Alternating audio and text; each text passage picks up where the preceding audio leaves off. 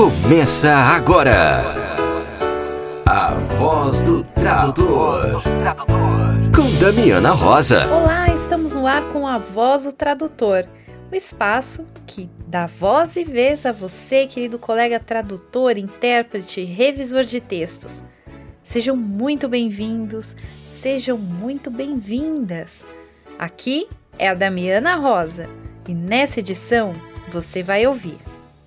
Vai acontecer agora em novembro o primeiro encontro de tradutores e intérpretes do Sintra.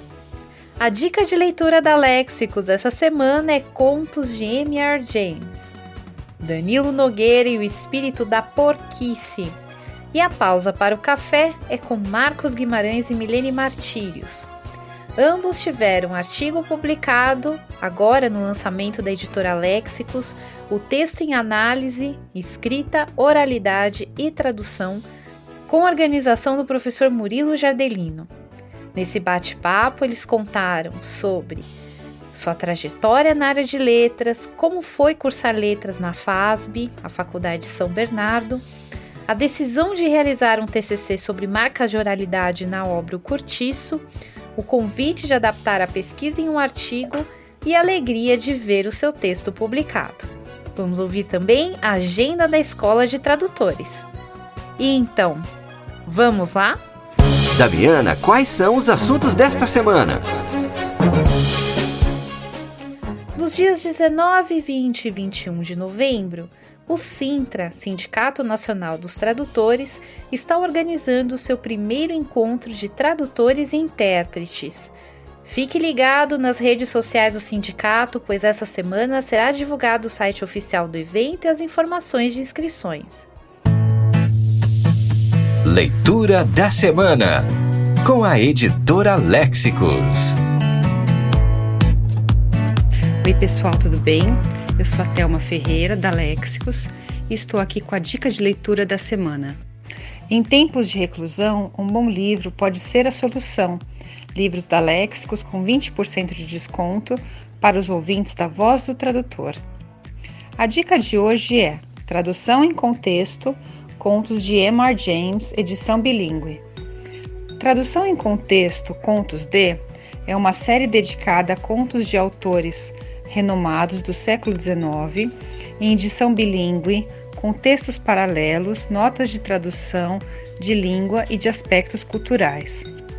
Se você gosta de histórias de fantasmas, mas nada de sangue, personagens histéricas ou exorcismos, e só uma pequena apreensão e uns sustos, eis um convite. Adentre na penumbra dos contos de M.R. James. A tradução é de Solange Pinheiro, doutora em Estudos da Tradução pela Universidade de São Paulo. E aí, gostaram da dica? Se quiser adquirir nossos livros, acesse nosso site www.lexicos.com.br. Até a próxima. Um abraço. O avesso da tradução com Danilo Nogueira.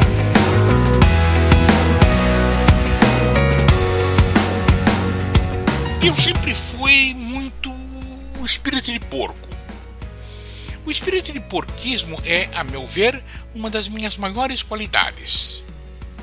Deixa eu contar uma das minhas espíritos de porquices que provavelmente até vai ajudar você em algum momento da sua vida profissional. Foi assim. Há muitos anos eu comprei uma edição do Rogers Thesaurus, ainda com a classificação original Deixa eu explicar uma coisinha. O nome do carinha se pronuncia Roger, daquele modo capenga que os gringos procuram pronunciar francês.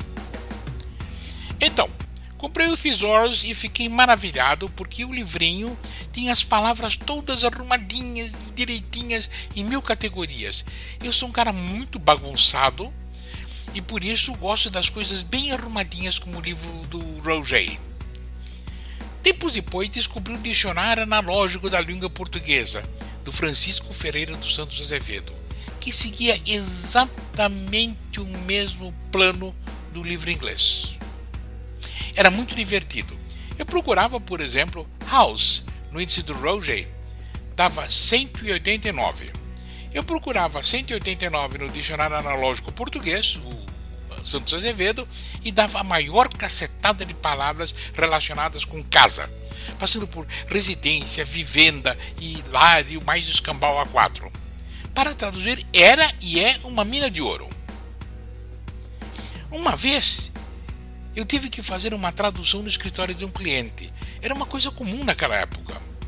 E sabia que lá tinha, eh, lá tinha cacófato horrível, mas eu adoro latinha. Os carinhas metidos a sapidos. Então eu levei comigo os dois dicionários e quando eu cheguei lá, me deram Michaelis, aquele velhão de 1958, horrível que era aquilo, meu Deus do céu. Fiz um espírito de porcada.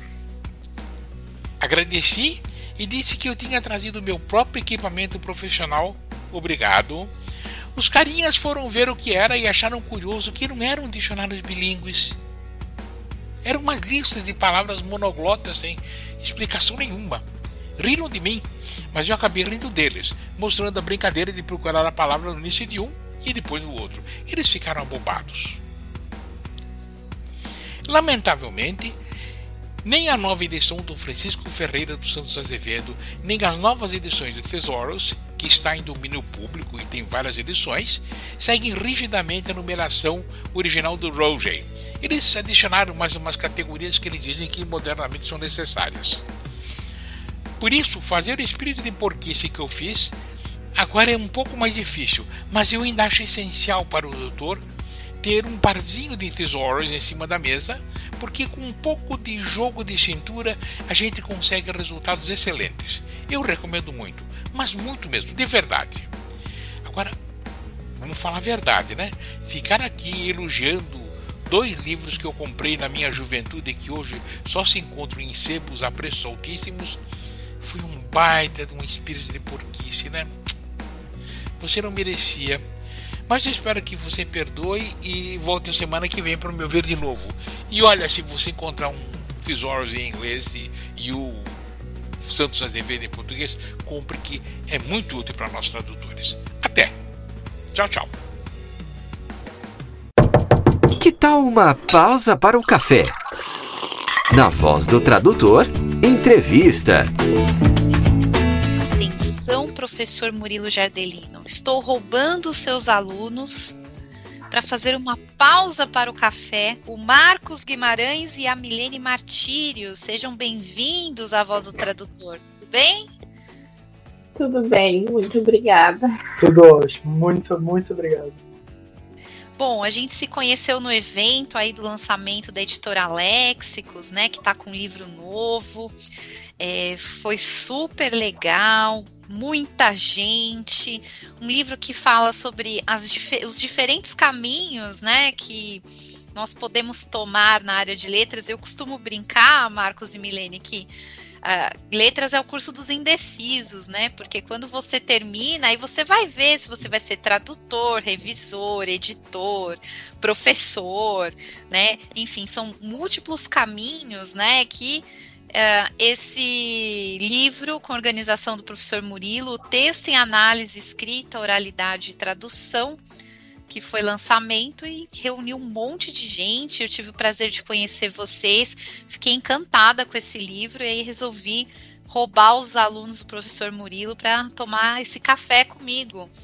Eu queria, antes da gente entrar no tema do livro em si, eu queria que vocês contassem um pouquinho da história de vocês como que surgiu a área de letras na vida de vocês? Como que foi essa decisão tão difícil, né, que a gente tem que tomar na hora de prestar vestibular? Como que surgiu essa paixão pelas letras na vida de vocês? Para mim, Milene, eu sempre tive muito claro desde criança que eu queria ser professora. Só que eu não sabia a área.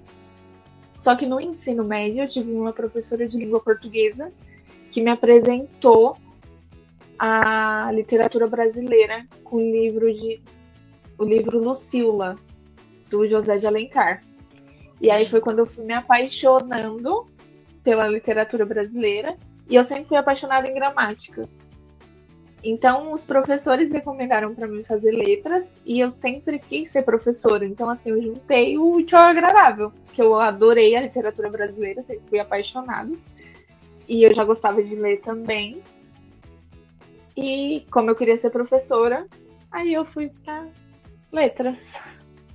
Aí não teve dúvida, quero ser professora em letras. É, eu nunca tive, é, eu nunca tive dúvida. Eu já terminei o terceiro ano do ensino médio prestando vestibular para letras. Tanto que os meus pais perguntaram, ah, você não vai tentar outra área, prestar outro vestibular? E não, eu tinha certeza que era letras. Eu não, não tinha outra opção. Foi tudo culpa da Lucila. Sim. É, José de Alencar tem, tem culpa no cartório, viu, gente? O meu pai lia José de Alencar para a gente dormir em casa quando era criança, né? Então, acho que José de Alencar acaba sendo, é, eu acho que o nosso primeiro contato, assim, né, com a literatura oficial, vamos dizer assim, brasileira, né? Legal, Milene. E você, Marcos? Olha, eu venho de famílias de professores, né? Minha mãe é professora, minha mãe estudou na FASB. É, ela não chegou a concluir porque a época estava muito complicada. É, ela saiu de bem do interior de Minas Gerais, aí veio para cá, trabalhou em casa de família, com um pouquinho de dinheiro conseguiu fazer o magistério e aí começou a cursar letras, não teve muito incentivo e acabou saindo. Cursar letras? Não, cursar história na FASB quando eu acho que a fase se chamava Faculdade de Filosofia de São Bernardo do Campo. É muito, muito, muito tempo atrás. Ah, então, como eu vim com, de famílias de professores, eu queria, assim, conhecer um pouco. Eu estava numa vibe, digamos assim, de escrever músicas, entender sobre, sobre linguagem, sobre estar apaixonado pelo que, é, que, pelo que são as linguagens, né? Não só uh, literatura, apesar de ter sido uma grande influência, uh, Mano de Taverna, da Luiz de Azevedo.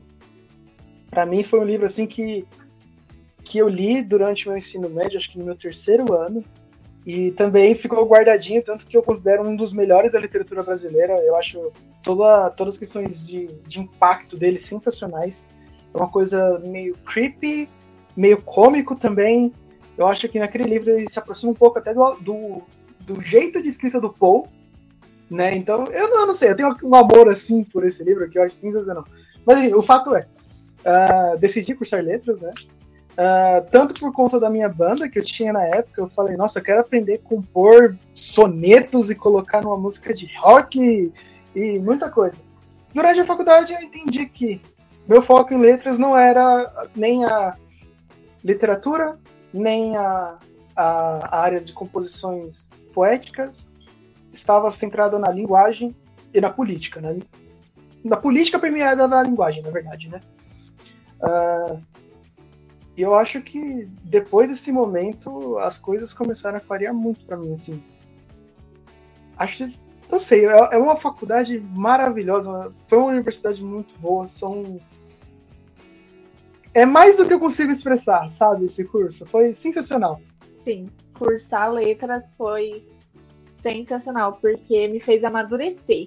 Eu, me, eu amadureci como pessoa no Sim. curso de letras.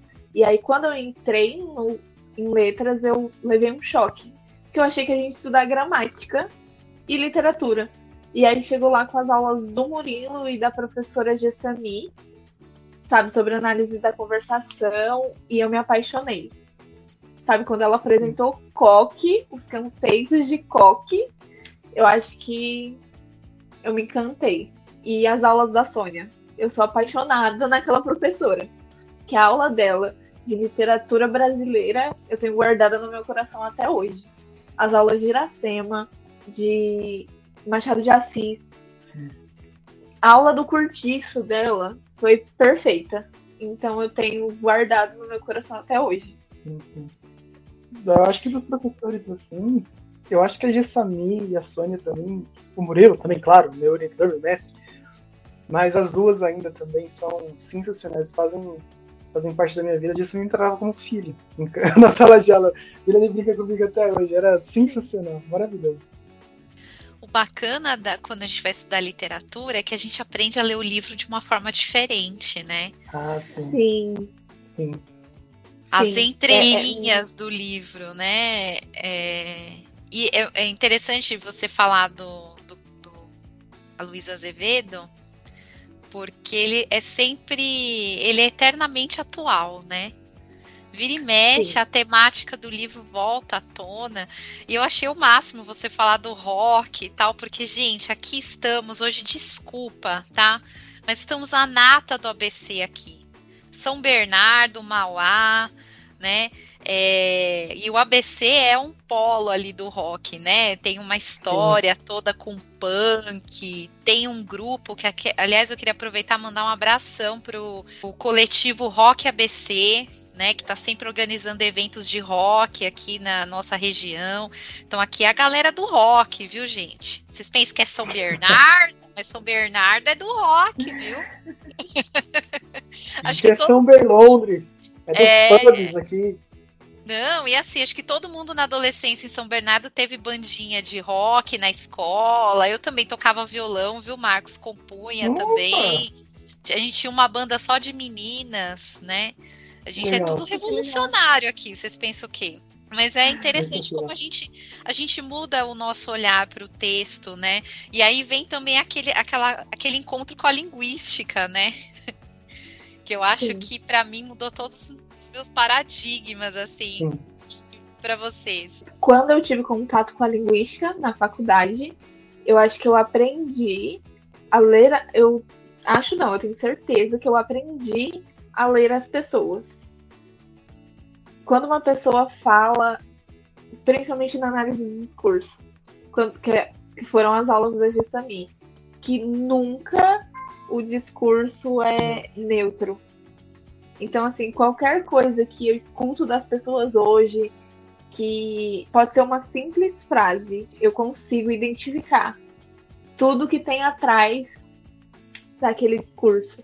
Então, foi abriu meus horizontes aulas da análise do discurso. Sim. Eu acho que é muito importante. E era uma das coisas que eu comentava com ele durante a faculdade.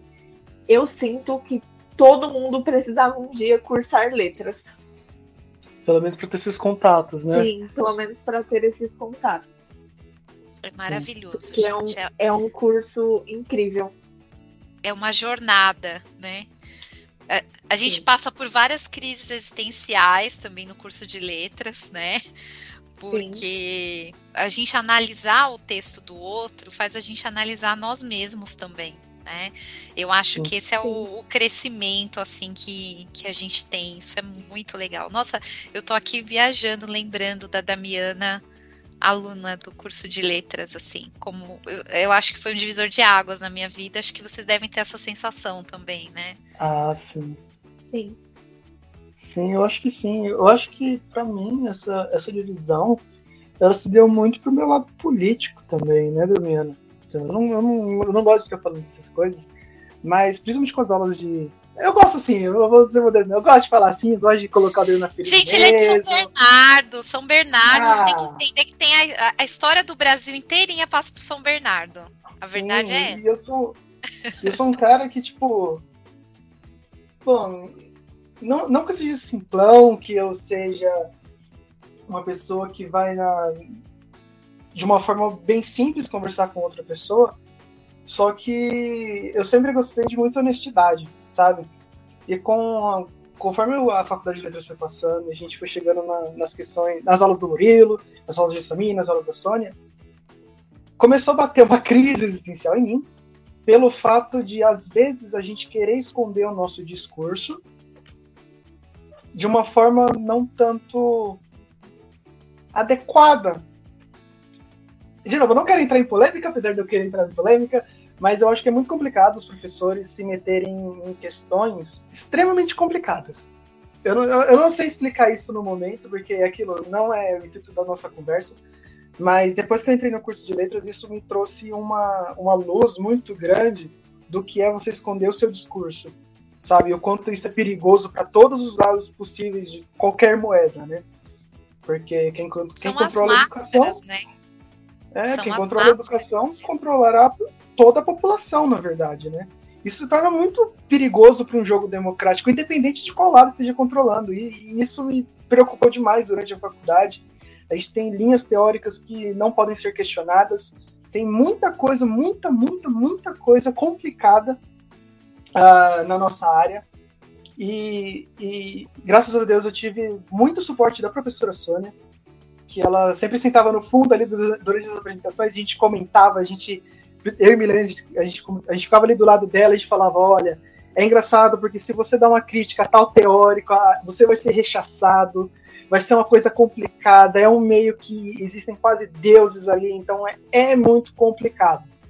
Uh, ah, para mim foi muito difícil essa coisa na faculdade, sendo bem sincero apesar de eu amar, assim, as aulas e, e aprender muito, quando eu pego um livro, uma notícia e você lê e você acha lá o que aconteceu, as vozes por trás daquelas, daquelas frases e você entender por que tá saindo daquilo, de novo, para os dois lados da moeda, é muito complicado você ver como isso está muito acentuado durante os dias de hoje. Né? Sim. E é até uma coisa que a gente passou pela faculdade, da gente Sim. ter que moldar o nosso discurso para a gente não ser censurado. Isso, é, isso aconteceu. A gente teve que mudar o nosso discurso para a gente não ser censurado. Então, muitas vezes, tinham debates na sala de aula que eu preferia ficar em silêncio para não ser censurada. Então, é, isso aconteceu. Olha, tem uma colega nossa, a, a querida Ana Saldanha, que ela falou que assim, ela se enfiou na área de pesquisa ela fez o mestrado, fez o doutorado, ela falou agora para ela poder falar o que ela quiser. Né? Ela Sim. falou agora, Sim. agora eu sou doutora, tenho uma tese, aliás, ela vai defender agora um beijo, Ana, tá lá em Lisboa, portuguesa, nossa colega lá de Portugal. Ela fala: "Eu vou fazer o doutorado só porque às vezes tem certas questões que a gente quer defender e as pessoas olham de cima para baixo, ah, mas você não tem uma tese, você não tem. Agora Ana Saldanha vai ter. Ninguém vai segurar essa mulher nos congressos agora, Sim. né? E, um dia isso eu é quero importante. como a, como a Ana. Um então, ó, Mar é Marcos é Milene, o Marcos e a Milene vão te copiar, viu, dona Ana Saldanha? Eu também tô nessa, nessa vibe Vamos. aí. Viu? Hum. Vamos embora. Com certeza. Vamos causar polêmica. Gostamos de polêmica. Gostamos ah, de, de professor Murilo. Ó, ó, ó, o bichinho da pesquisa picou os meninos aqui. E por Gente. falar em pesquisa, quando chega a hora do TCC, que é aquela, né, meu Deus, e agora quem poderá me defender? Como é que foi o processo da escolha do tema da pesquisa de vocês? Bom, a ideia partiu de uma das nossas colegas de curso, que se chama Eveline. Um beijo para Eveline, que ela beijo, mora no nosso coração. É, que ela ajudou a sobre a pesquisa, porque foi bem. Foi no segundo, nosso segundo ano, Isso. quarto semestre, que a gente estava estudando é, o, o cortiço na aula da Sônia. E foi um livro que chamou muita atenção nossa. Só que nós sempre tivemos a ideia de juntar os dois mundos de letras, a análise da conversação, a linguagem, com a literatura. Então, assim, em conversas com ela, ela deu essa ideia da gente juntar a análise da conversação no curtiço. E aí, só que ela não participou da, com a gente, porque ela engravidou, tem um bebê lindo, um bebê lindo, maravilhoso ela engravidou e ela não pode continuar com a gente. Mas a gente levou a ideia pra frente e a gente O TCC dela foi outro, né? Foi, sim, foi. Sim. E a gente foi aprimorando a ideia até chegar no resultado final. Mas, sendo sincera, nem nós sabíamos é. até fazer a gente tinha a ideia estruturada, a gente, tanto que o, o professor Murilo também só entendeu quando a gente entregou escrito para ele. E a Sônia também, a Sim. professora Sônia, porque ela achou que a gente estava fazendo um estudo da história do livro, sabe? Dos dialetos que eram falados na época que o, que o livro foi escrito. E não, a gente queria fazer uma análise conversacional. Porque a Rita Baiana fala daquele jeito, porque o discurso da Rita Baiana, que é uma das personagens do livro, fala daquele jeito, porque o Miranda, que é o dono do sobrado ao lado do cortiço, ele tem uma condição de vida diferente. O falar dele no livro é diferente. Sabe? A ascensão do dono do cortiço também. Sim. Então a gente, a gente queria pegar estes pontos e explicar a relação do, do meio com os personagens. Sim. Milene, isso que você falou é muito legal, porque quando a gente começa uma pesquisa, a gente nunca sabe como ela vai terminar também, né? Porque Não. a gente, na verdade, o intuito da gente fazer um- uma pesquisa é um, um projeto de pesquisa, um trabalho de conclusão, um mestrado, um doutorado, é responder a uma pergunta, né? Então, assim, a gente tem sempre uma ideia inicial, mas que a gente nunca sabe é, se vai ser a resposta, né, do, do- do da nossa pesquisa. É legal a gente falar isso porque muita gente acha que porque a gente lida com humanas, né, é, ai, como que é pesquisa em humanas? Pô, somos pesquisadores também, né? A gente Sim. também tem uma metodologia de pesquisa a ser seguida, né? Não é uma coisa a esmo, tipo, eu acho, né? Que é assim. A gente tem que comprovar o que a gente acha. E às vezes a gente faz a pesquisa para comprovar que estamos errados, por exemplo, Sim. né? Sim. E isso também contribui para a ciência, né? Sim, é- tanto que o nosso TCC, até o, até o final, ele trocou de nome três vezes. Sim. Sim. Norm- é, Não, isso faz o nome parte. inicial nunca foi análise da conversa. Não. Nunca foi. Não. Assim, é. Foi uma pesquisa sensacional de ser feita, sabe? Minha parceira sensacional.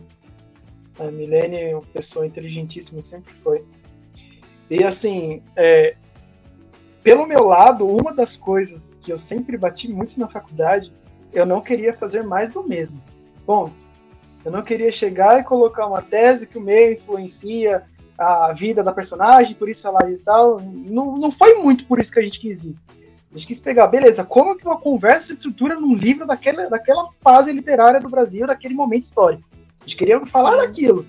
Sabe, a gente não queria fazer mais do mesmo, colocar alguma teoria que já é utilizada em um monte de trabalho, não. Vamos fazer uma coisa.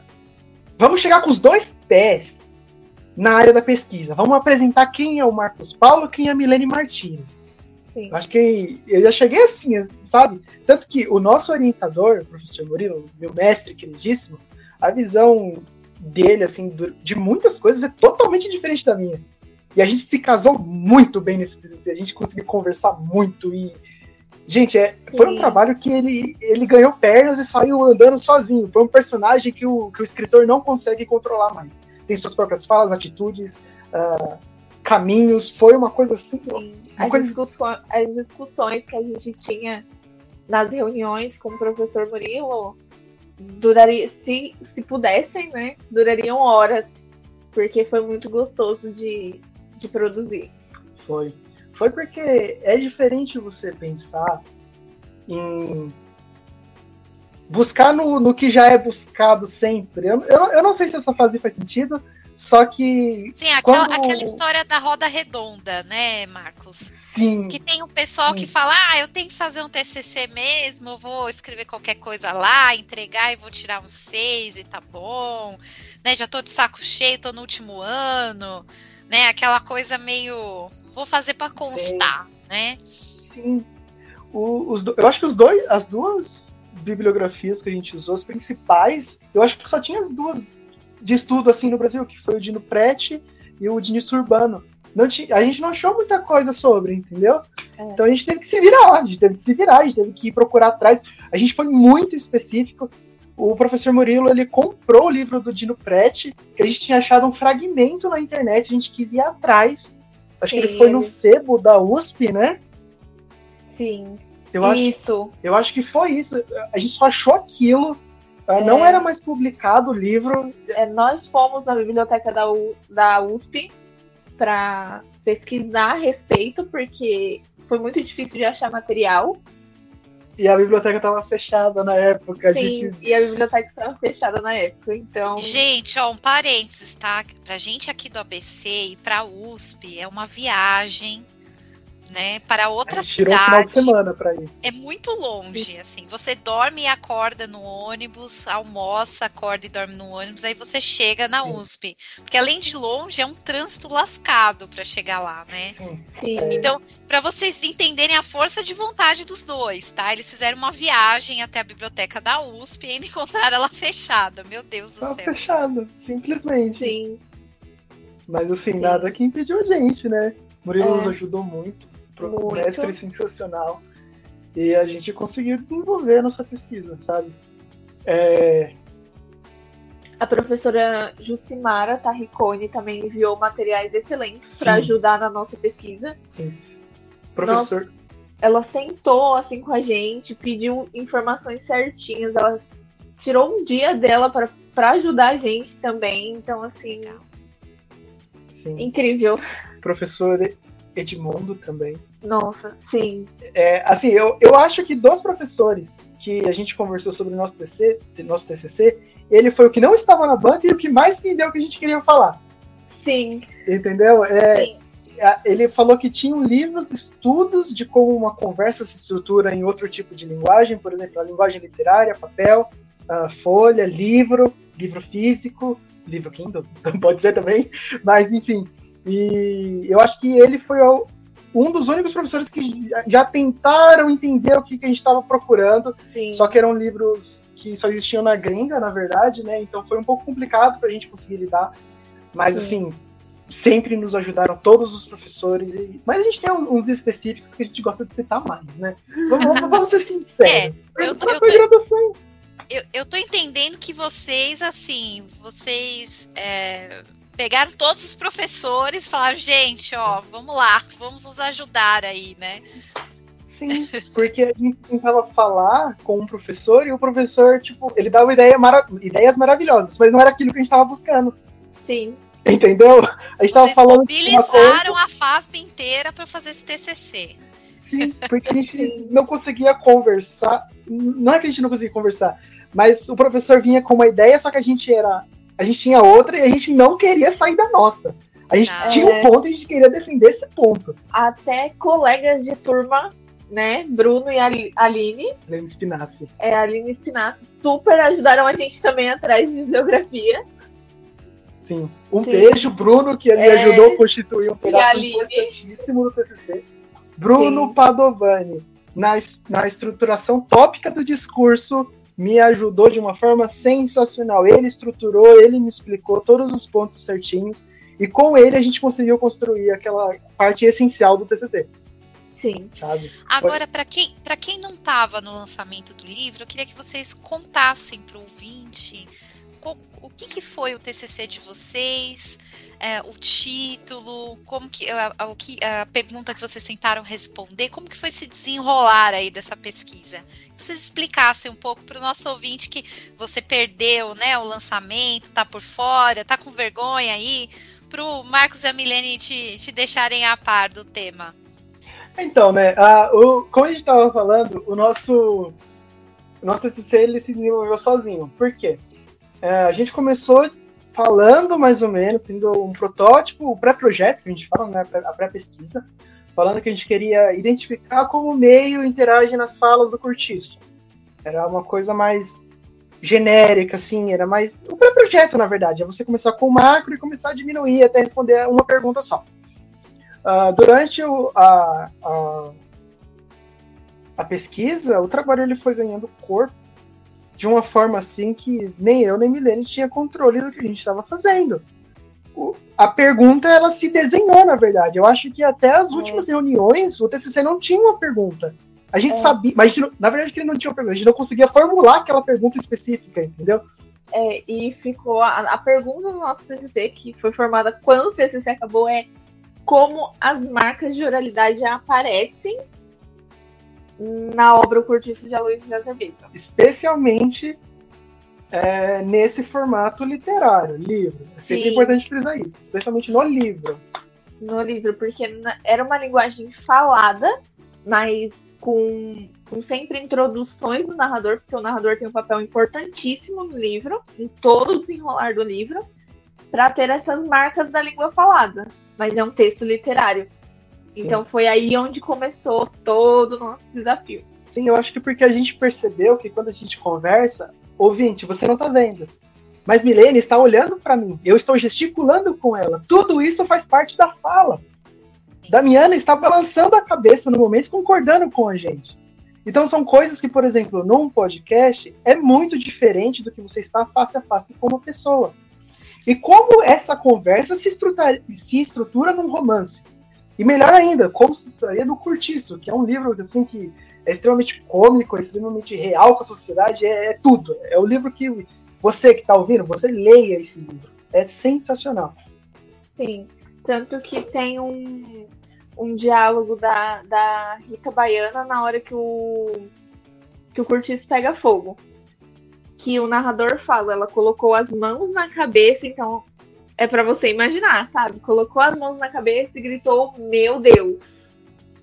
Sabe? Então é todas essas marcas, sabe? Da oralidade, de você gesticular, colocar a mão na cabeça e aquela expressão que eu estou imitando agora e o ouvinte não está vendo,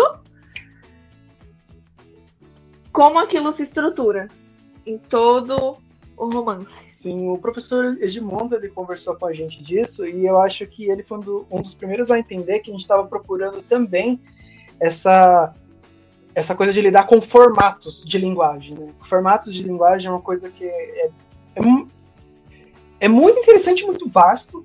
É uma coisa que eu acho que deveria ser um pouco mais pesquisada, pelo menos ter um mainstream melhor, sabe? porque é muita coisa. O podcast é uma linguagem totalmente diferente do que é um videocast. Uh, o ouvinte não está vendo, mas eu estou vendo a Damiana na tela do computador. A gente está fazendo por um programa de áudio e vídeo. Então a gente tem uma, uma interação diferente se, fosse, se fosse numa ligação de celular, por exemplo. Como a interação de um leitor-livro é diferente.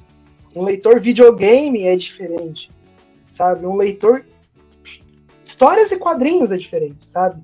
são, são formatos que precisam ser uh, totalmente adaptados para você passar uma certa ideia, na verdade, né? Uma, uma conversa, é, por exemplo, um narrador bem, indo num exemplo bem assim bem comum.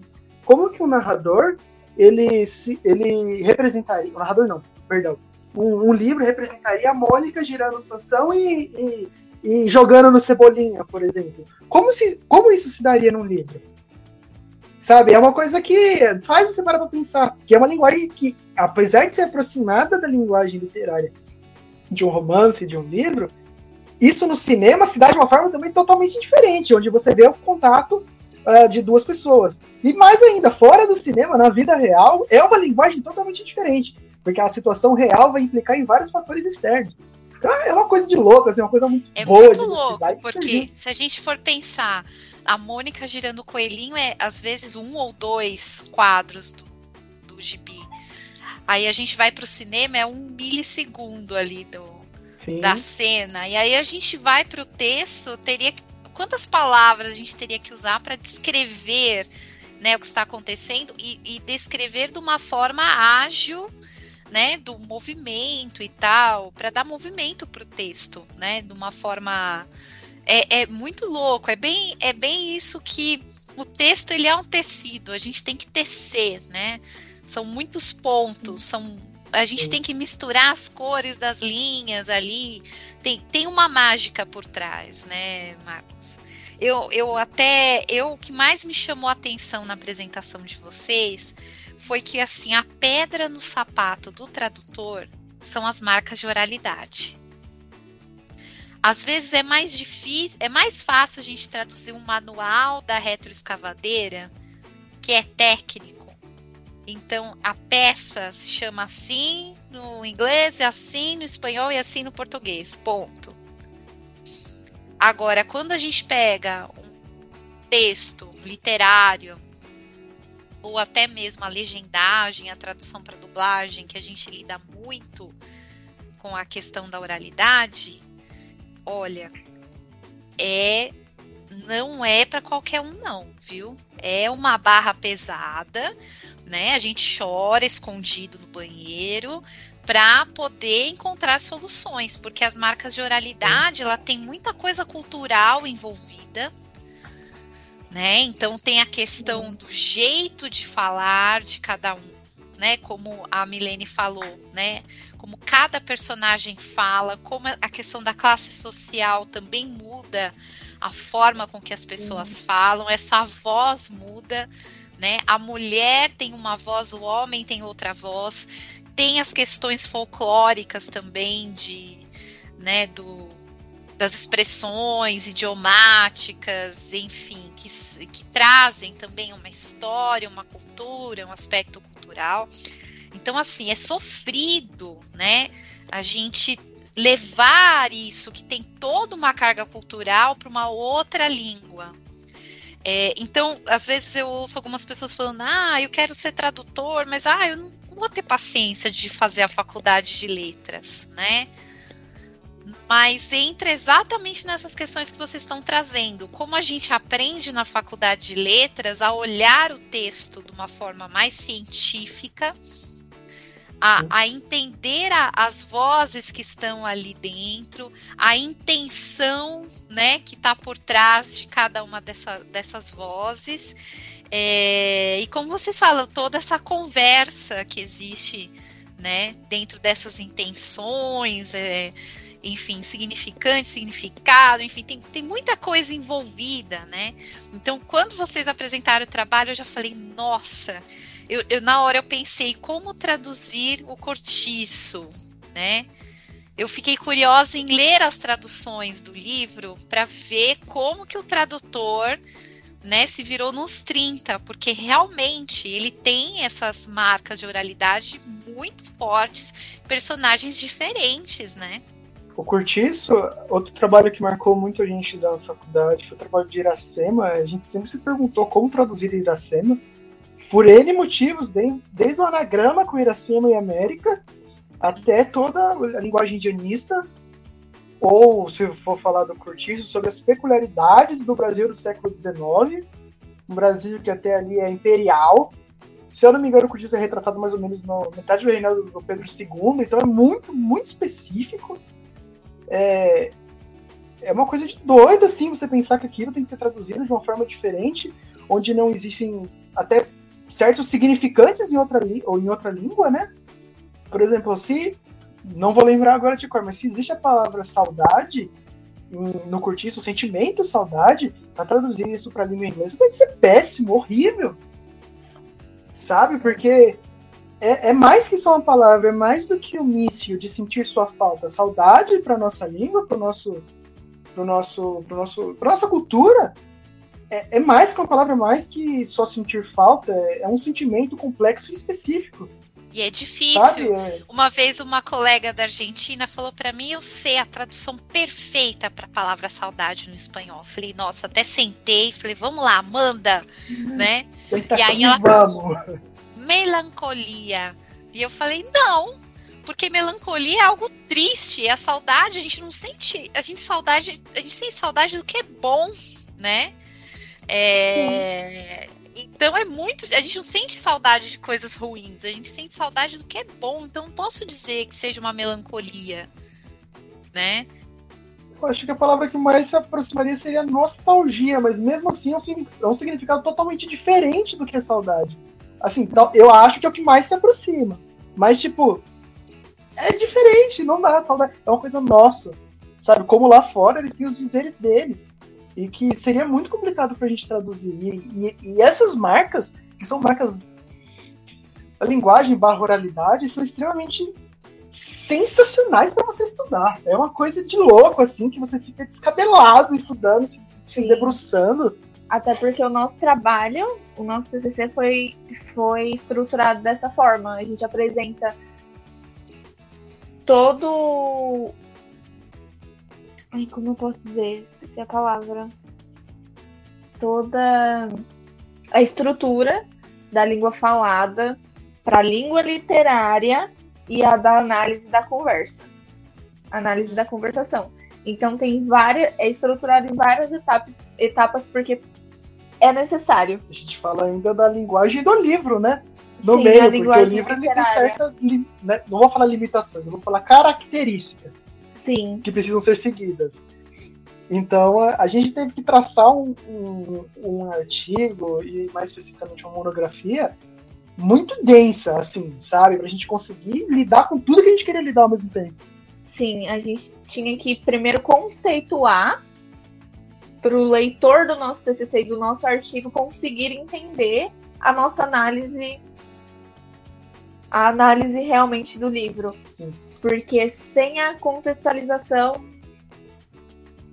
eles iam ler a análise e não, não iriam entender. Porque é muito complexo. Pra gente era complexo, na verdade. É... A gente teve que estruturar isso, a gente teve que pesquisar sobre isso pra gente conseguir ter respaldo pra poder escrever sobre sabe? Tipo, Agora, a melhor parte foi essa pesquisa desse TCC se transformar num artigo, né? Como é que é... surgiu esse convite do professor Murilo? O que, que vocês então pensaram então... na hora? Como que foi adaptar esse trabalho de conclusão para um artigo? Então, é porque o nosso, o nosso TCC foi, foi complexo e muito extenso ele assim tinha 70 páginas. Então, assim, para a gente transformar em um artigo de 20 foi um, um grande desafio. Sabe? Acho que quando o professor é... falou, olha, são 20 páginas, vocês quiseram matar ele, né? Como assim? Acho que ele ia morrer. Ele ia morrer. Exatamente. Pra falar a verdade. Eu fiquei, gente, como que o, o professor Murilo quer que a gente faça isso? Nossa, a minha vontade de verdade é, era tirar a capa dura da monografia, fazer um scan e falar: olha, nosso artigo é isso aqui, é o nosso TCC. É porque é foi suado produzir esse trabalho, foi, né? E aí, como foi, que você é sintetizar isso em 20 páginas? Exatamente. Falou: não, vai ser um artigo de 70 páginas e é isso, acabou. Mas não, a gente teve um trabalho muito duro de Sim. de poder lapidar ele, de conservar as coisas que precisavam ser conservadas para de novo, vamos entrar para aquele formato de texto que é o artigo, então é um formato totalmente diferente de uma monografia, que a gente teve que adaptar, porque uma linguagem não conversa com a outra, e, e a gente vai poder conversar mais ainda sobre isso se a gente focar nisso, né? Sim. Mas foi um trabalho muito, muito denso para a gente conseguir fazer a, Sim. esses cortes, né? Mas eu acho que no momento que ele convidou a gente, porque quando, depois que a gente apresentou, a gente ficou muito feliz com a nossa nota, por, pelo nosso reconhecimento. E uma frase que ele falou durante a banca que eu não esqueço é que ele quer que a gente aprofunde essa pesquisa em uma no mestrado, Sim. sabe? Então ali eu já me senti muito honrada de, de escutar isso dele.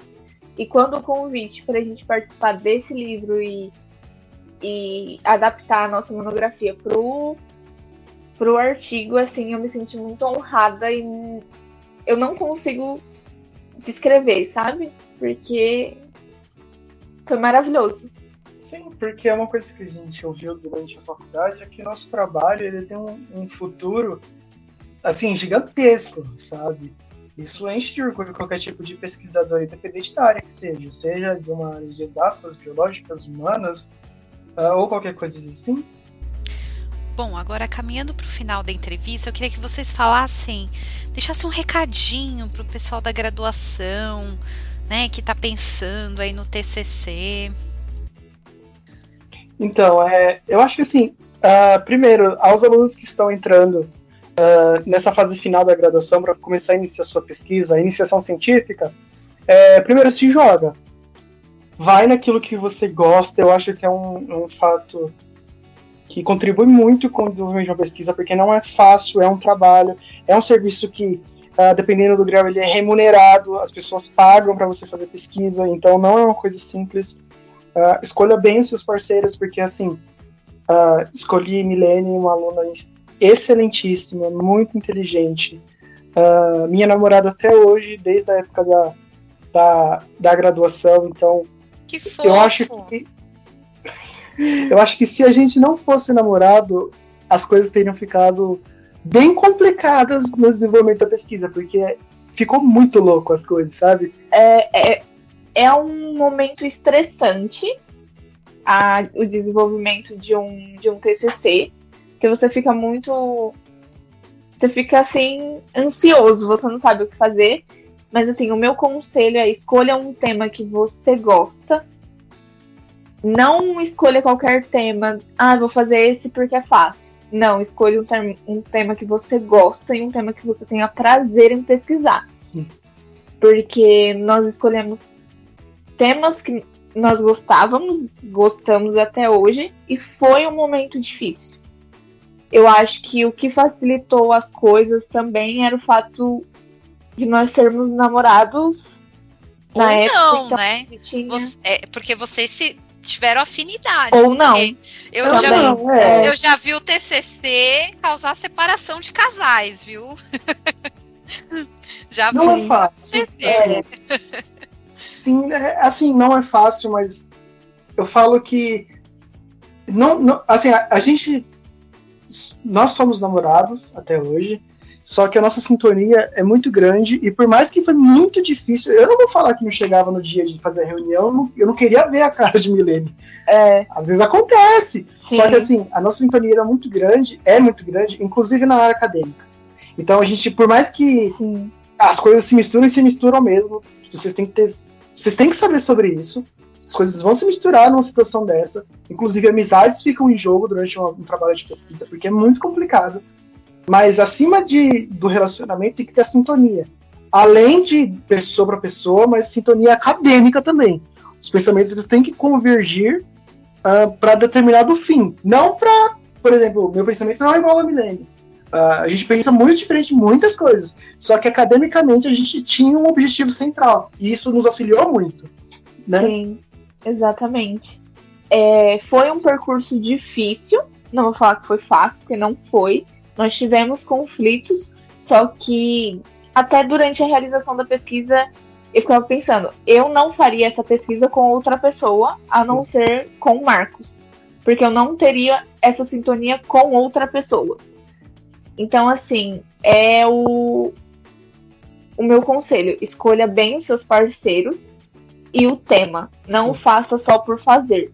Porque a Milene, de 2018, quando estava escolhendo o tema, nunca achou que hoje estaria com o artigo publicado. Então, assim, escolham com o coração. Sim. Sim, a área que você mais gosta e faça com prazer. Sim. E com razão o- os participantes do TCC, tá, gente? Escolham com toda a razão possível. Não, não, não miguelem razão. Usem ela ao É, máximo. Transbordem o copo. É, usem a razão, porque lá na frente é difícil. Sim. Sim, não escolha, vou, fal- vou fazer com tal pessoa porque ele é muito meu amigo. Ou Não, porque é meu namorado. ou porque é meu namorado. Não, escolham a razão. É, eu e o Marcos, a gente pensou realmente em fazer separados do TCC por sermos namorados, mas Não ia dar a mesma coisa. não ia dar a mesma coisa. Não, não, não acabaria como acabou. Sim. Às vezes a gente conversa e eh, Marcos e Milene, eh, naquele, nesse trabalho, nesse artigo, só- eh, nós somos uma pessoa só, sabe? Apesar de professora Sônia, um beijo novamente, ela deixou bem claro que ela sabe muito bem onde fui eu que escrevi e, onde, e sabe muito bem onde Milene escreveu. Até por ser um ser mais político incisivo, incisi- incisivo, perdão, e Milene ser um pouco mais moderada, mais técnica com as coisas. Então é possível notar onde cada um escreveu. Porém, é essa combinação que transformou o nosso TCC o que foi. A ser publicado e estar falando no podcast com a Damiana, mano. Sim, Sabe? sim, que é uma honra. Que Não, e sair com o artigo eu mandou- publicado da graduação, hein? Porque eu demorei, eu ralei pra publicar meu primeiro artigo, viu? sim, Privilégios, né, Brasil? sim. São privilégios. Quando o professor Murilo mandou o e-mail falando que, que você gostaria de, de gravar o podcast com a gente, a gente quase pirou, sabe? Jura?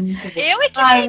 aqui de trazer a pesquisa, porque assim, tem muita gente que acha, ah, é só uma pesquisa da graduação, e aí as editoras acabam não dando espaço para publicar, né? E eu acho que a Lexicus foi muito certeira em abrir esse espaço para esse livro, né? E dá chance da gente também conseguir enxergar a pesquisa que está sendo produzida na iniciação científica, na graduação. É, e olha, gente, o tema, como contribui para nós que somos tradutores, né? Bem a pedrinha do nosso sapato, as marcas da oralidade, como a gente tem que ter cuidado, ter um olhar técnico, científico para elas na hora de traduzir a carga cultural embutida. E é muito legal ver vocês na graduação já fazendo é, a, essa produção aí, que eu tenho certeza que o ouvinte vai ficar morrendo de curiosidade de ler o artigo de vocês. É, e também é, a gente já fica pensando, né? Esse amor à pesquisa com o qual vocês estão saindo na graduação, né? E, e que, por favor, continuem, né? Como o professor Murilo bem disse, continuem essa pesquisa no mestrado, no doutorado, porque é isso, nós precisamos de boas pesquisas, né? E como bem disse o, o colega aí, a gente precisa sair da roda redonda desde a graduação e começar a pesquisar coisas que vão agregar, né? Quem está ouvindo, quem tá ouvindo essa entrevista e fala, puxa, a Milene é muito legal, o Marcos é muito legal, quero seguir ele, encontrar eles nas redes sociais. Onde que a gente, vocês podem ser encontrados aí pelos ouvintes? No vocês... Instagram. Como é que dá o Instagram e dá o endereço da casa de vocês aí no Instagram? O meu é arroba me underline Martigas. O meu Instagram é I am Crowley tá? É bem nessa linha mais da literatura, das artes, das artes visuais. A M Crowley tudo junto. I M Crowley com dois L, tá bom? E Y no final. E Y no final. Bem bonitinho, poético. ok, então você ouvinte, segue aí o Marcos e a Milene, manda recadinho para eles, manda no direct que vocês encontraram eles pela voz do tradutor e vocês vão vão colocando lá as andanças de vocês no mundo da pesquisa, hein? Porque estamos aqui na torcida para que ainda venham muitas novidades aí dessa pesquisa de vocês sobre marcas de oralidade. Esperamos. Esperamos. Então, um abraço para vocês, foi um prazer falar com vocês e espero que vocês voltem aqui para contar o mestrado, o doutorado, a gente vai ficar aguardando, hein, as novidades de vocês. O prazer foi todo nosso. A gente agradece o, o convite. Foi um imenso prazer estar aqui. No futuro, professor Murilo, que eu espero que esteja ouvindo a gente, a gente vai voltar com a pesquisa para mestrado. Vamos, com certeza. É, beijo para todo mundo que participou da nossa pesquisa, para o Bruno, para os professores Jucimara, Sônia, Murilo, Gessamir, Edmundo, todos, todos, todos, todos um beijo. Beijo para a editora Léxicos, para a Escola de Tradutores, um beijo. Vamos distribuir beijinho hoje. É, abraço virtual. Abraço virtual, soquinho, Porque, porque na, na pandemia a gente precisa disso. abraço virtual e bom, quando, quando, a pandemia acabar, a gente marca um cafezinho aí na FASB para comemorar. Um abraço! Um abraço, um abraço. Daniel. Muito obrigado. Fique por dentro da agenda da Escola de Tradutores. Dia 6 de novembro tem sinais de revisão com Mônica Rodrigues. Ao participar dessa oficina, você vai conhecer os sinais de revisão de textos e vai aprender como utilizá-los, tanto no impresso como no digital. Dia 9 de novembro tem tradução de jogos de tabuleiro com Luciana Boldorini e Var Panazolo Jr. Você já pensou em trabalhar com tradução localização de jogos de tabuleiro? O mercado de jogos de tabuleiro no Brasil vem crescendo de maneira constante, especialmente considerando que este é um mercado de produtos relativamente caros para o consumidor final. Com o aumento da demanda por produtos de qualidade, a necessidade por profissionais competentes é cada vez maior. A qualidade das traduções é citada por muitos jogadores como algo que ainda precisa melhorar bastante. Que tal então atender esse chamado? Venha e embarque nessa jornada. Para mais informações e inscrições, acesse o nosso site www.escoladetradutores.com.br. Se você tem notícias relevantes na área da tradução, revisão e interpretação e gostaria de compartilhar com seus colegas, envie para nós em áudio através do WhatsApp 11 994 72 9914. Repetindo, o código do Brasil 55 11 994 72 9914. Gostaria de rever os outros episódios da Voz do Tradutor? Acesse nosso site www.escoladetradutores.com.br barra podcast. Lá você confere todos os episódios, desde o primeiro, e você pode ouvi-los à vontade, é grátis. E lembrando que a Voz do Tradutor também está no Spotify e no Deezer. Você pode nos procurar por lá também. A sua voz é a voz do tradutor. E aqui é o espaço onde você tem voz e tem vez. Um grande abraço e até a próxima semana. Você acabou de ouvir A Voz do Tradutor. Na semana que vem tem mais, com a tradutora, intérprete e professora Damiana Rosa.